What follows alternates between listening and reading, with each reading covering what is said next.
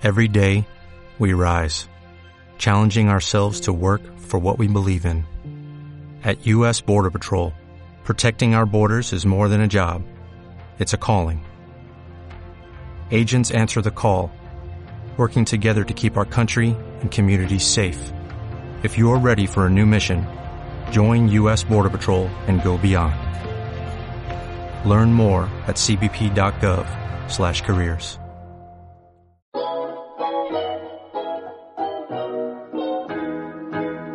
Hola a todas y bienvenidas al podcast de Cominimal. Yo soy Eva y hoy hablaremos del minimalismo digital. Hola a todas, ¿qué tal estáis? Bienvenidas una semana más a vuestro rinconcito ecominimalista de confianza. Como ya veis, esta frase se ha quedado y se va a quedar porque me encanta, pero bueno, Hoy en el podcast os contaré cómo aplico el minimalismo a todo aquello que es digital. Intentaré incluir todo lo que hago y lo que me gustaría hacer más a menudo, porque bueno, será un episodio plenamente realista ya que yo os podría mentir y decir que al abrir mi ordenador, por poner un ejemplo, solo encontraréis dos carpetas con todo ordenado, pero la realidad es que en mi ordenador también hay bolsillos del Doraemon o cajones de la mierda, como le queráis llamar. Así que sí, va a ser un poco más realista. Hoy trataré el minimalismo en cuatro ámbitos distintos que son el móvil, el ordenador, los aparatos tecnológicos en general y la desconexión, que también es un aspecto muy importante. Y en estos cuatro ámbitos os contaré tanto qué es lo que hago como algunos consejitos que os voy a dar. Como siempre, tened en cuenta que esto es lo que a mí me funciona personalmente y lo ideal es que si os apetece, pues vosotros lo podáis adaptar. No copiar, sino adaptar. Y probablemente habrá cosas que no os funcionen, pero bueno, ya lo sabemos, como siempre, ¿no? Cada persona es distinta. Yo aquí os voy a dar lo que yo hago y espero que os pueda servir. Así que empecemos con el móvil. Sobre el móvil hablaremos de aplicaciones, fotos y vídeos y widgets, que es un apartado que muy poca gente menciona, pero tengo algunas cosas que decir. Empecemos con las aplicaciones. En primer lugar, yo intento tener el mínimo de aplicaciones posibles. Es más, el propio teléfono te indica cuáles son las que usas menos. Así que puedes detectar y decir, mira, oye, pues esta a lo mejor no la necesito. Y realmente la eliminas. Porque lo que ganas con eso es tanto espacio en el móvil como espacio físico visual en el móvil. Si solo tienes a la vista las aplicaciones que usas, pues menos ruido visual tendrás como en la pantalla. Ese es mi argumento mental. Pero también os tengo que decir que siempre hay la típica aplicación que usas una vez cada tres meses y la tienes que tener porque dices, es que cuando la necesite, probablemente no me la pueda descargar fuera de casa, así que la tengo que tener descargada. Y bueno, es normal. Lo que os puedo decir es que es normal. Yo tengo un par de esas.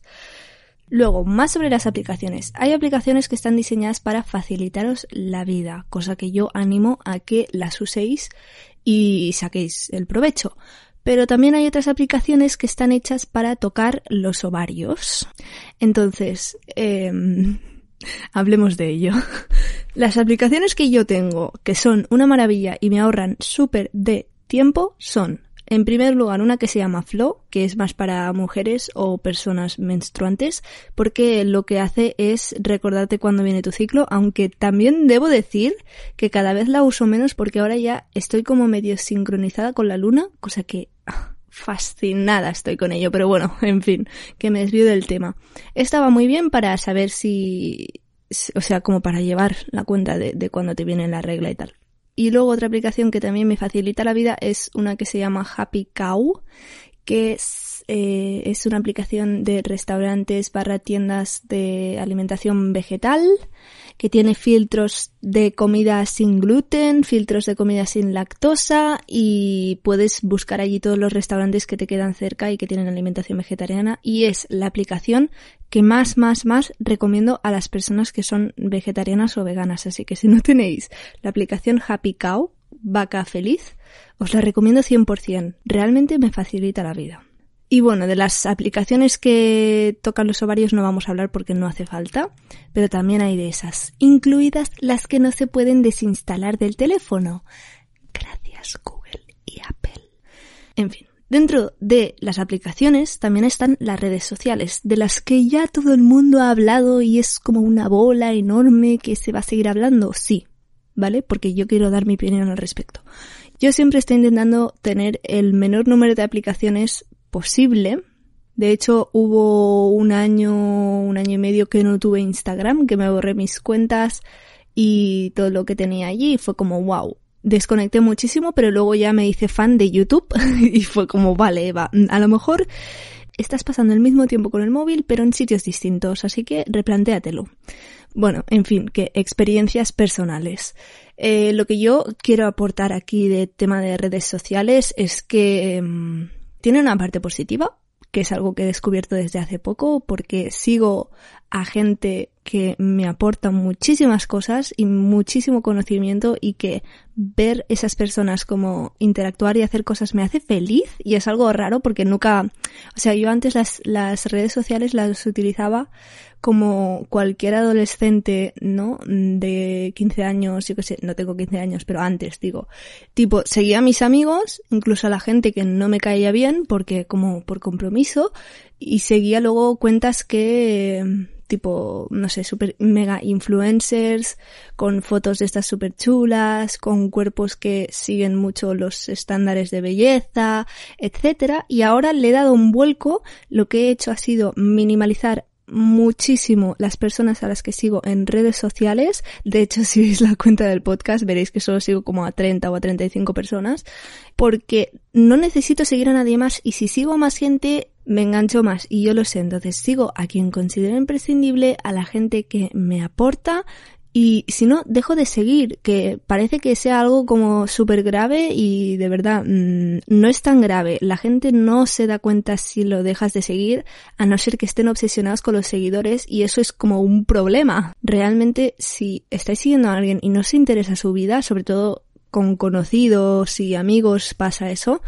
déjalos de seguir, es que no pasa nada, ni se van a dar cuenta a lo mejor y vosotros vais a tener más calma mental. Es como cuando te desprendes de un objeto. Pues lo mismo. Ese es mi consejo en las redes sociales. Controlad mucho a quien seguís.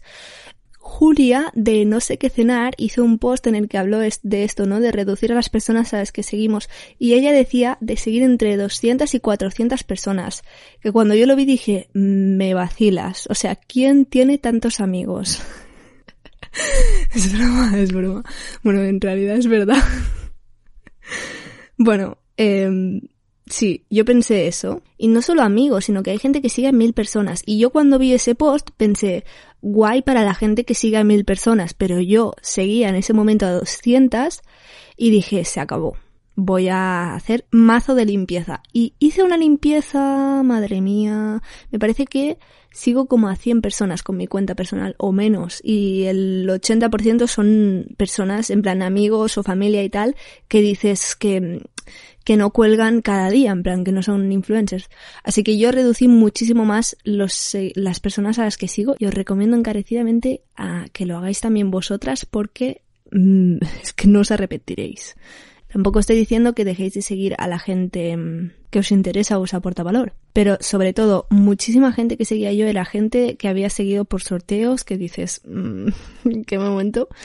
Y gente que no me caía bien. Y eso fue como voy a eliminarlo. Total, que me estoy alargando mucho con las redes sociales. Pasamos al apartado de fotos y vídeos. Yo lo que recomiendo es hacer una limpieza cada X tiempo. Mirad, para no engañaros voy a deciros cuántas fotos tengo en el móvil, lo voy a, lo voy a buscar. En total, 7400 fotos.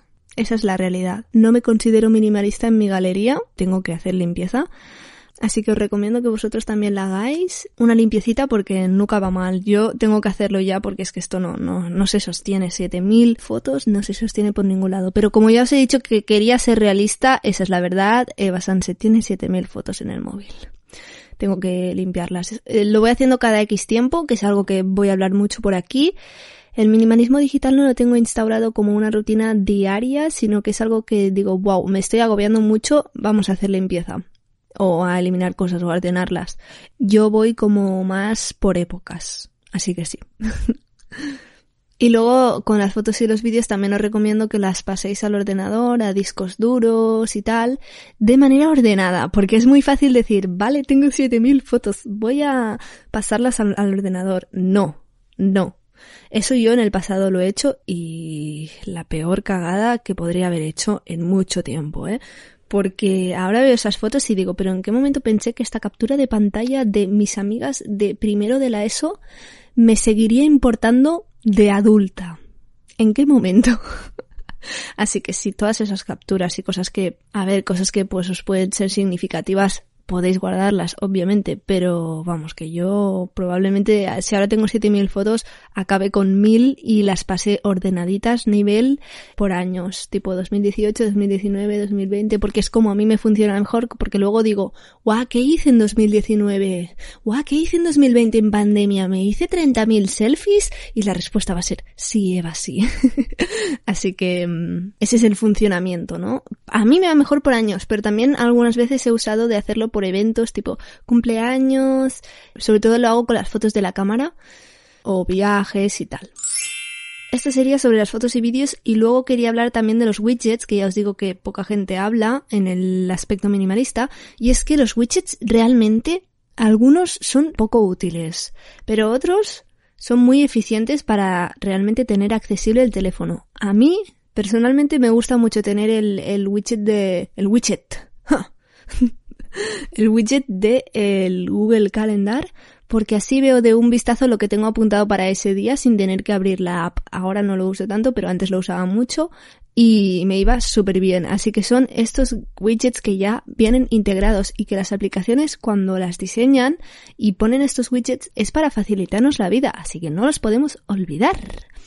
Y esta es una de las maneras por las que yo intento aplicar un poco más de minimalismo, simplicidad o practicidad al, al teléfono móvil. Y esto sería todo sobre el móvil. Ahora pasaríamos a hablar de el ordenador.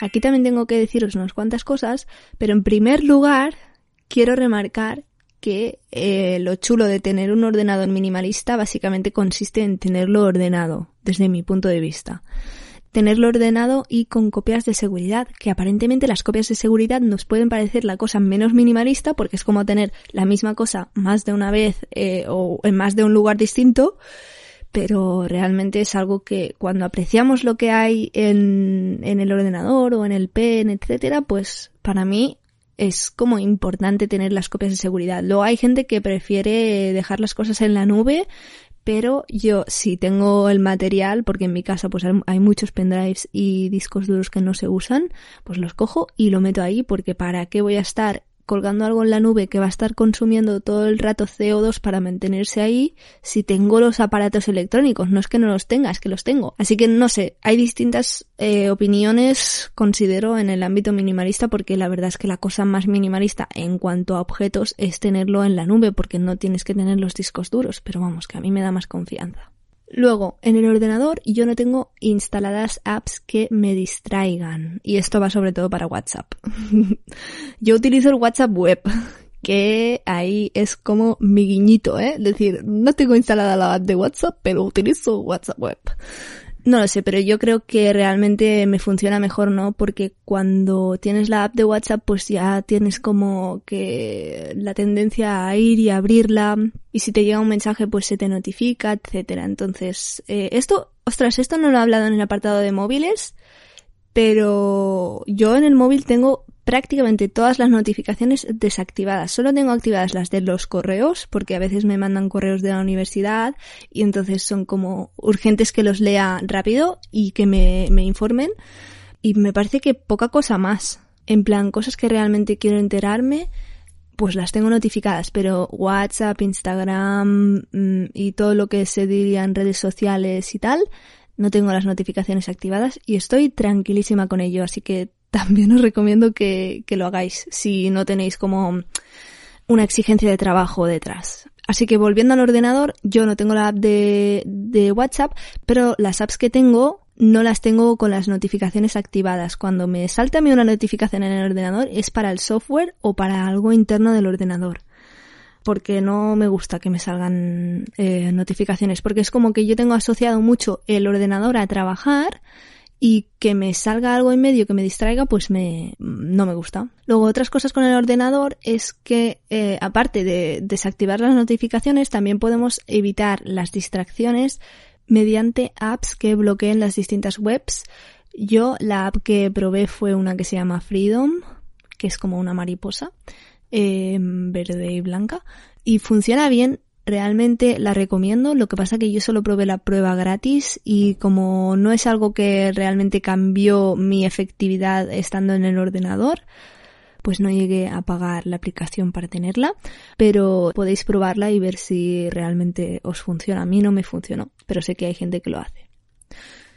Y por último, hablar de el correo, que como ya os decía, si bien las notificaciones de correo me suelen llegar por el móvil, por el ordenador es por donde los abro y los leo bien.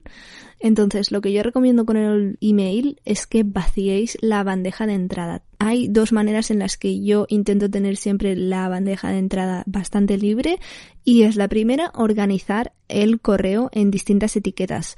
Bueno, yo lo llamo etiquetas porque yo uso Gmail, pero si usáis cualquier otro tipo de correo probablemente también tenga esta opción como de archivar los correos en distintas categorías. Entonces yo hago eso por un lado y por otro lado todos los correos que son newsletters y me las he leído, me han aportado el conocimiento que quiero que me aporten, eh, ya no las necesito más, a la basura. A la basura totalmente, porque sé que si me gusta mucho una reflexión y realmente quiero volver a repasarla, me voy a apuntar lo que me ha, me ha gustado en una libreta o en algún sitio. No, no voy a volver a ese correo porque no me voy a acordar. Es como que recibo tanta información a lo largo de mi día que las newsletters normalmente entran, las leo y salen. Y bueno, ya lo he dicho muchas veces aquí cuando hablamos de cominimalismo, pero eh, si te están enviando correos de algún lugar que no te gusta, sobre todo de lugares que te incitan a comprar. Por ejemplo, todas las cadenas de fast fashion o tiendas de desde tecnología hasta óptica te puede llegar a la bandeja de entrada del correo. Así que si te llega eso y te incita a consumir, lo mejor es que literalmente te desuscribas que todos los correos que son así, pues masivos, tienen esa opción al final del correo. Tienen como la obligación de tener esa opción. Y es mucho mejor que la desactivéis y que ya nos lo envíen de raíz que no que bloqueéis al usuario, porque si bloqueáis al usuario diría que os siguen, lo siguen enviando. Entonces es como que, bueno, pues cortemos el problema de raíz, no hagamos que esta empresa pues emita un CO2 que luego realmente no va a llegar y desuscribámonos de lo que no nos interese. Yo a lo largo de, del proceso de, de, tener correo electrónico, pues ha habido newsletters que en un momento me han interesado y ahora ya no me interesan, y al revés, algunas que en un principio ahora no me interesan, que en un futuro probablemente me interesarán.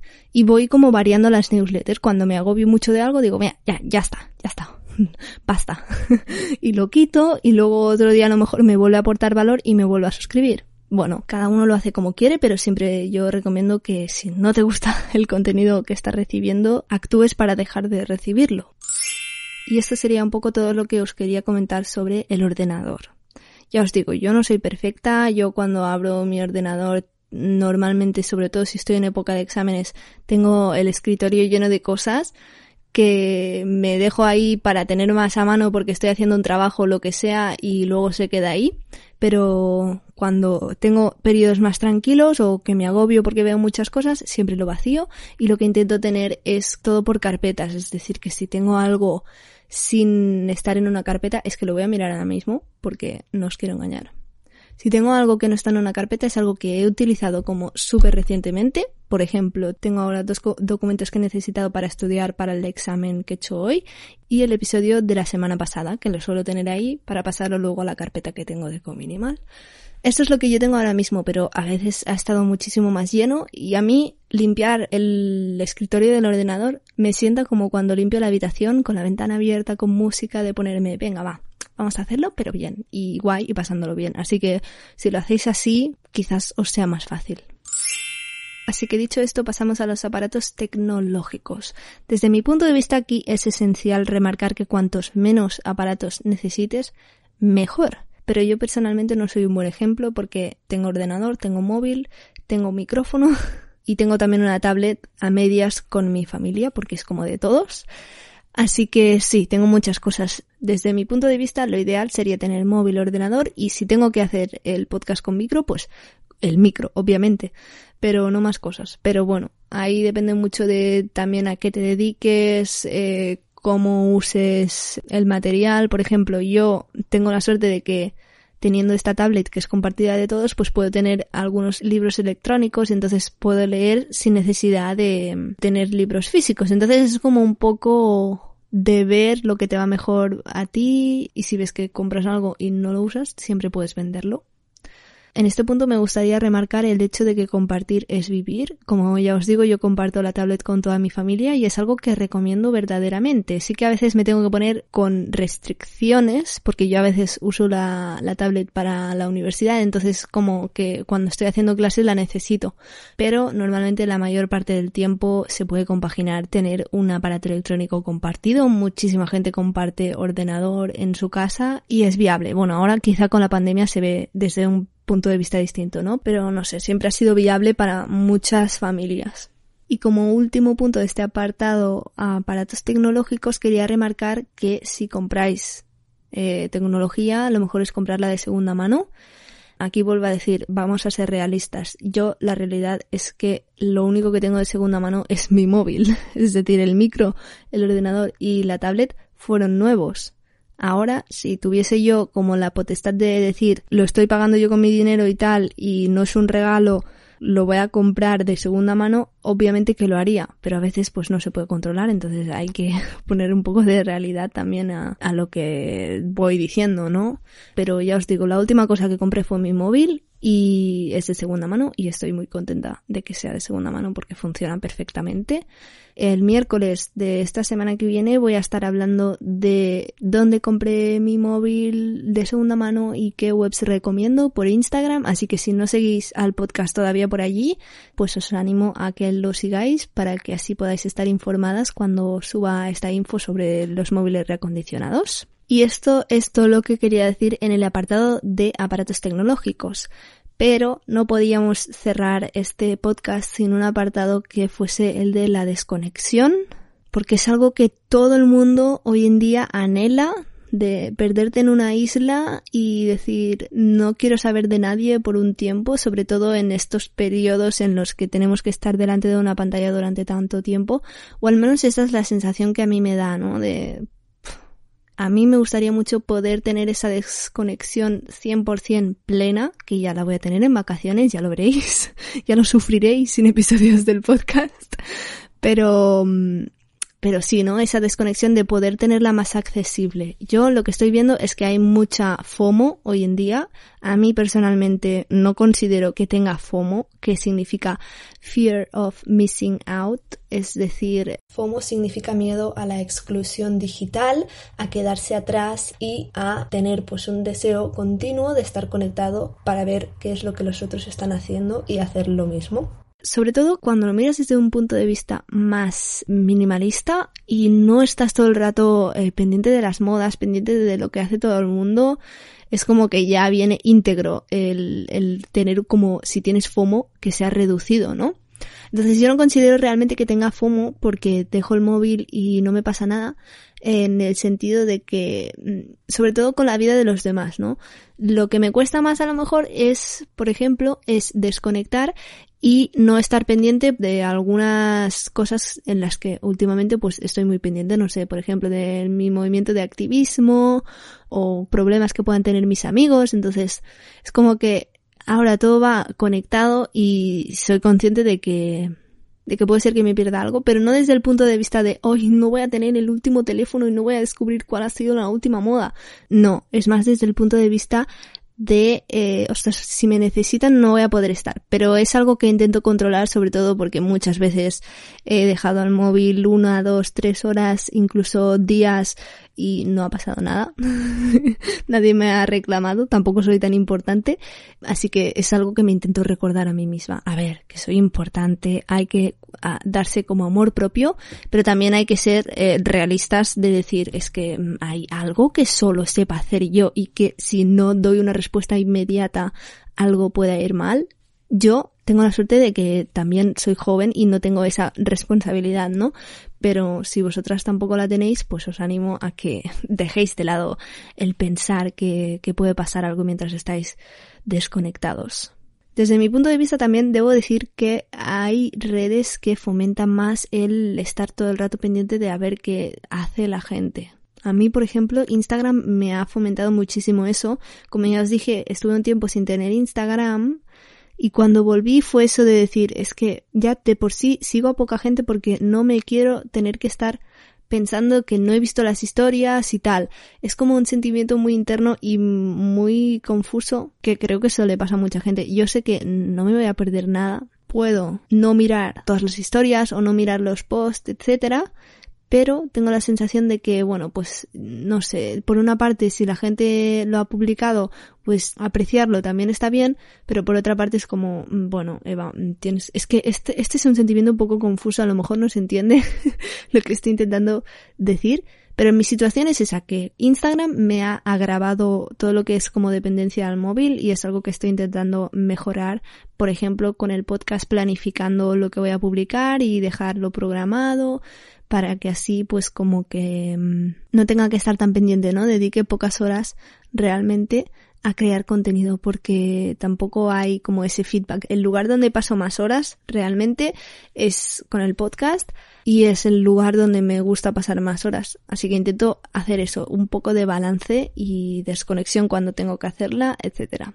¿Y cómo hago esta desconexión? Pues básicamente lo que mi táctica para cuando no quiero tocar nada, nada el móvil es meterlo en un sitio donde nunca lo meto. Porque sé que a los 10 minutos se me va a olvidar dónde está y voy a tardar un buen rato en encontrarlo y siempre que eh, intento buscar el móvil y no lo encuentro a los dos minutos pues ya desisto y digo bueno pues me voy a centrar y hacer otra cosa no que a lo mejor no era tan importante que consultase el móvil esa es mi opción A y mi opción B que es ya cuando tengo súper de exámenes y tengo que desconectar 100% que es eh, decirle a mi madre que me lo esconda.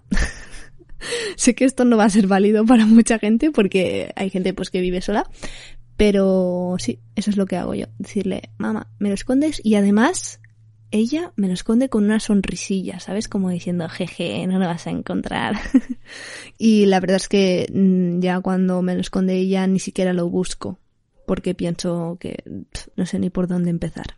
Así que esa sería un poco mi, mi, situación con la desconexión. A mí sobre todo hay situaciones o lugares que también me ayudan a desconectar más. Por ejemplo, cuando voy al huerto es como que estoy dos, tres, cuatro, cinco horas sin mirar ni siquiera el WhatsApp o sin recordar ni siquiera que tengo móvil y son como estos lugares en los que son como mi zona libre de, de conexiones, que es, es algo que agradezco muchísimo pues tener la posibilidad de, de tener estas zonas, pero si vosotros tenéis pues algunos lugares en los que no os gusta estar con el móvil, pues también podéis aplicarlo. Yo, por ejemplo, no me gusta nunca usar el móvil en la cama que es algo que a veces sí que hago porque me normalmente cuando me despierto tipo es fin de semana, no tengo mucha cosa que hacer, pues entonces me levanto, cojo el móvil y vuelvo a la cama como una croqueta. Pero de normal, en los días de entre semana no me gusta usar el móvil en la cama. De hecho, cuando me meto en la cama es como, vale, vamos a dormir o vamos a leer, pero sin, sin móviles ni nada. Así que esa es como una de mis reglas. Y luego también no es como en el sentido de, ay, no lo tengo en la cama, pero lo tengo en la mesilla de noche. No, no. lo tengo pues lejos de la cama, tipo que me tenga que levantar para cogerlo. O incluso a veces lo pongo en otra habitación. Que eso he escuchado que mucha gente lo hace y la verdad es que está bien. Así que esta sería mi aplicación de la desconexión en términos de minimalismo como veis, en este episodio he confesado muchas cosas. Se ha podido ver como a lo mejor no soy 100% minimalista en el sentido digital. Bueno, ni en ningún sentido, porque esto ya sabéis que es un camino. Pero bueno, que, que sí, que quería hacer un episodio que fuese realista, daros mis consejos, que eso es lo que he intentado hacer. Eh, pero siempre desde, desde un, un lugar de, de, realismo, ¿no? Yo no puedo tampoco deciros aquí que lo hago perfecto porque realmente no sería así y yo también me sentiría mal diciendo que lo hago todo perfecto, ¿no? Muchas veces remarco que nadie es perfecto y creo que es algo súper importante. Así que estas serían las cosas de las que os quería hablar y en el episodio de hoy tengo un reto para vosotros y es que minimalicéis digitalmente ese es mi reto, súper previsible. Sí, no, básicamente, si tenéis esa carpeta de descargas llena de cosas y mezcladas, vaciadla, ordenad lo que os queráis quedar, eh, tirad eh, y eliminad lo que no queráis y haced un poco de limpieza en vuestros ordenadores, en vuestros móviles, en todo lo que tengáis a mano. Ya sabéis que yo tengo 7000 fotos y estará en mi lista de cosas para hacer en los próximos días, vaciar el móvil de fotos. Así que sí, os recomiendo que vosotros también lo hagáis y así como que sea un reto mm, de la comunidad de Cominimal. y como recomendaciones en este episodio, pues eh, sí que tenemos una recomendación concreta y es eh, un episodio del podcast Minimalizados que ya os lo había recomendado al principio a los, los episodios muy iniciales de este podcast, donde hacía más recomendaciones, ahora ya casi nunca hago. Pero sí, os recomiendo un episodio que tienen que se llama eh, minimalismo Digital, es el episodio 20 del podcast Minimalizados. Realmente este episodio me lo escuché hace mucho tiempo, pero recuerdo que fue guay y así que os lo recomiendo porque igualmente todo lo que hacen Minimalizados es muy chulo. Así que para adelante con ellos. Tenéis el enlace al episodio que os comento en la descripción. Y nada, dicho esto, aquí acabaría con el episodio de hoy, que ha sido un poco más cortito. Os doy las gracias por haber llegado hasta aquí, por haber mm, tenido interés por aprender sobre mi minimalismo digital y por formar parte de la comunidad de Cominimal, porque al final es algo muy bonito. Así que nada, ya sabéis que os animo a suscribiros, sobre todo si escucháis el podcast de manera regular, ya que así también me ayudáis a mí como creadora. Y nada, seguir a Ecominimal en las redes, que últimamente no hacía mucho spam al final de los episodios, pero ya va siendo hora porque estamos haciendo cositas muy chulas, sobre todo en Telegram con los chats de voz en directo y sobre todo de, de futuras cosillas que se van a venir. En fin, ya me voy despidiendo, os mando un abrazo súper fuerte y nos vemos en el próximo episodio. Adiós.